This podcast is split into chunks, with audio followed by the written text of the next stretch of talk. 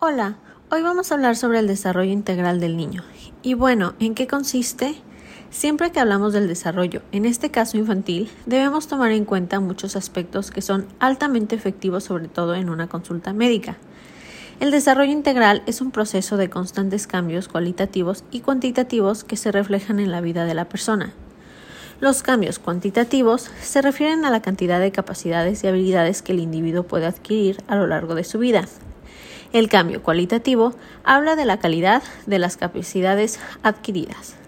Durante los primeros años de vida hay un desarrollo de muchos factores, como el contexto social, la alimentación, estimulación emocional, estimulación cognitiva, sensitiva, tradiciones, cultura, entre otros. Estos factores se dan por una relación niño-adulto, y toda esta relación inicia desde el embarazo. Es fundamental tener conocimientos positivos hacia el bebé, desde el nacimiento es importante la alimentación, el contacto piel con piel e incluso verlos a los ojos, ya que esto ayuda a que el niño más adelante pueda expresar afecto de forma física y progresivamente desarrollan autonomía. A medida que el pequeño o la pequeña va creciendo, es importante involucrarlo en las actividades del hogar, ya que aprende a expresar emociones, estructurar límites y generar habilidades que le permiten valerse por sí mismo. Uno de los mecanismos que nos permite adaptarnos es a través de las emociones, la cual es una comunicación de lo que pasa dentro de nosotros de manera no verbal. Los niños aprenden que es bueno expresar estas emociones por parte de los adultos. Y bueno, hablemos del desarrollo sensorial. Es como van consolidando cada una de las partes del cerebro para llegar a entender al mundo. Todo empieza a través del contacto, la vista, el olfato, audición y gusto. Así como el desarrollo sensorial es el que nos permite percibir y entender al mundo, también hay un sistema motor que es el que permite que nos expresemos. Este sistema motor lo vamos a dividir en tres partes. Primero es el sistema motor grueso. Tiene que ver con las habilidades, el control de las extremidades, por ejemplo, sostenernos, gatear, los primeros pasos, llegar a correr, etc. El sistema motor fino es el que nos hace ser humanos pues permite aprender a desarrollar coordinación para realizar actividades que son más específicas, como por ejemplo tomar un lápiz. Estas dos áreas, tanto la sensorial como la motora, se integran a través de un área motora perceptual. En la integración entre aparte de la vista y el área motora, por ejemplo, cuando una persona se le avienta una pelota y la debe de patear, eso es una coordinación ojos-pierna. Como podemos ver, la comunicación es muy importante porque incluye sensaciones como oír y una parte motora que incluye hablar, o también como parte área motora de los niños se expresan a través de movimientos de mano o expresiones en la cara. La parte básica para que un niño más grande se pueda comunicar es hablarle claro y darle instrucciones precisas.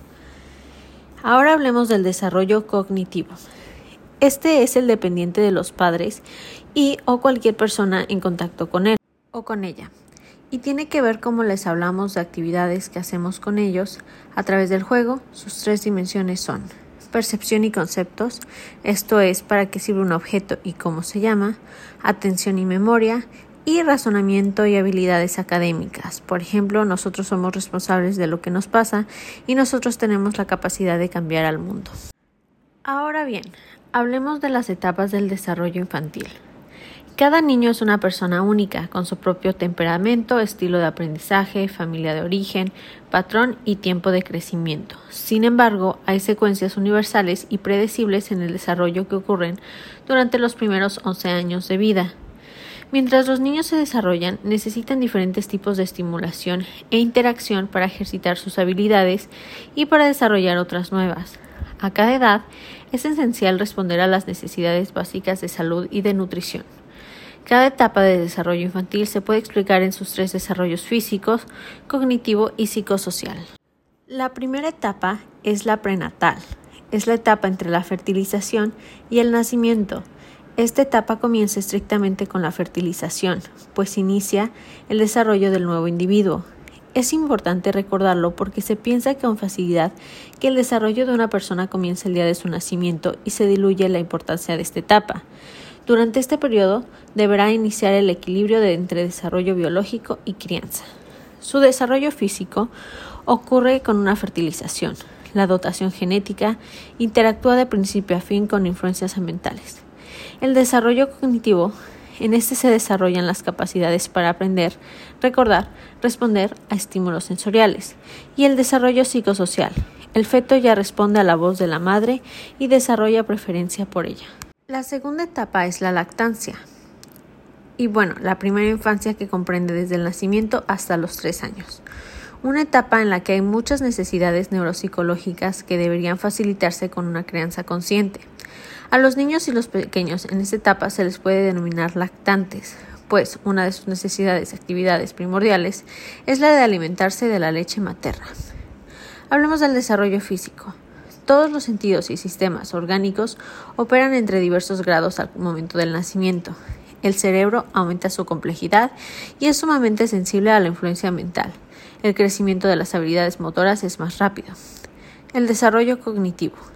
Las capacidades para aprender y recordar ya están presentes durante las primeras semanas. La capacidad para resolver problemas se desarrolla al final del segundo año y hay desarrollo de la comprensión y uso del lenguaje. El desarrollo psicosocial. Se forma el apego hacia los más cercanos, se desarrolla la autoconciencia, aumenta el interés a la convivencia con otros pequeños. La tercera etapa es la segunda infancia, que comprende de los 3 a los 6 años. En general, durante esta etapa los niños hacen la transición de la primera infancia a la niñez. Sus capacidades mentales y motoras se agudizan, se sientan bases para el establecimiento de sus habilidades sociales y el establecimiento de sus relaciones interpersonales. El desarrollo físico. Bueno, aquí disminuye el apetito y los problemas de sueño son mayores.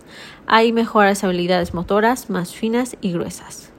Desarrollo cognitivo pensamiento un tanto egocéntrico, ya tiene alguna idea sobre el mundo a su alrededor, hay una mejora en la memoria y el lenguaje, y la inteligencia se vuelve más predecible. Desarrollo psicosocial. La autoestima es global, el autoconcepto y la comprensión de emociones se vuelve mucho más compleja, aumenta la independencia, la iniciativa y el autocontrol. Aunque la familia en esta etapa sigue siendo el centro de la vida social del pequeño, pero otros niños se vuelven un poco más importantes. Y la última etapa es la tercera infancia que comprende de los 6 a los 11 años. También es llamada la edad escolar. El inicio, adaptación y evolución en la escuela es la experiencia central durante este periodo. Desarrollo físico. El crecimiento se vuelve más lento, mejoran las fortalezas y habilidades atléticas, las enfermedades respiratorias son mucho más comunes. El desarrollo cognitivo. Disminuye el egocentrismo, los niños comienzan a pensar de manera más lógica y concreta, aumentan las habilidades de lenguaje y de memoria. Desarrollo psicosocial, el autoconcepto se vuelve más complejo y afecta la autoestima. Los compañeros o amigos asumen importancia central. Y bueno, este es un pequeño resumen de lo que abarca el desarrollo infantil. Espero este podcast les haya sido muy útil y hayan aprendido acerca de cómo se desarrolla su pequeño o pequeña. Muchas gracias.